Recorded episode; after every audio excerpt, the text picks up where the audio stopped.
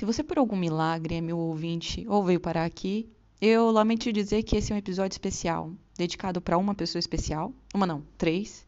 Então, ouça os outros episódios ou espere até o próximo, se tiver. Pela compreensão, obrigada.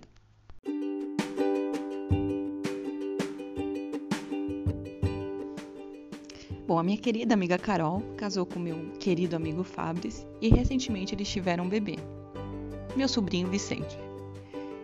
Eu não vou me estender muito, eu só queria dizer que eu desejo toda a saúde do mundo, toda a felicidade, tudo de bom, de melhor que existe, porque vocês merecem muito, muito mesmo.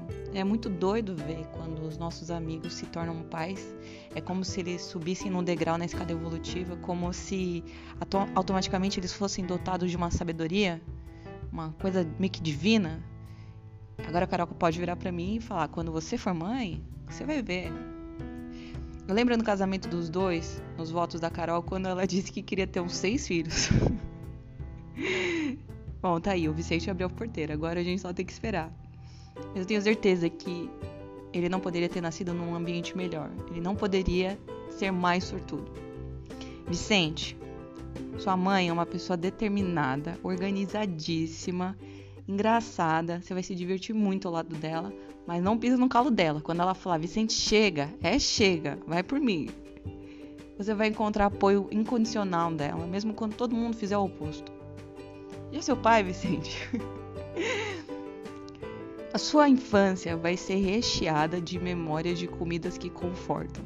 Papinhas de primeira, logo logo sua casa vai estar cheia de gente, todo mundo comendo churrasco, estrogonofes, risotos.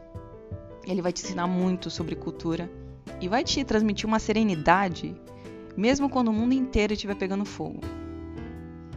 Eu tenho que te dizer que você nasceu num momento muito conturbado da nossa, da nossa história, da história do Brasil e do mundo. Mas eu tenho certeza que você veio para acalmar nossos corações, para nos dar esperanças e confortar a gente com essas suas bochechas fofas que eu não vejo a hora de apertar. A gente ama muito, seja bem-vindo.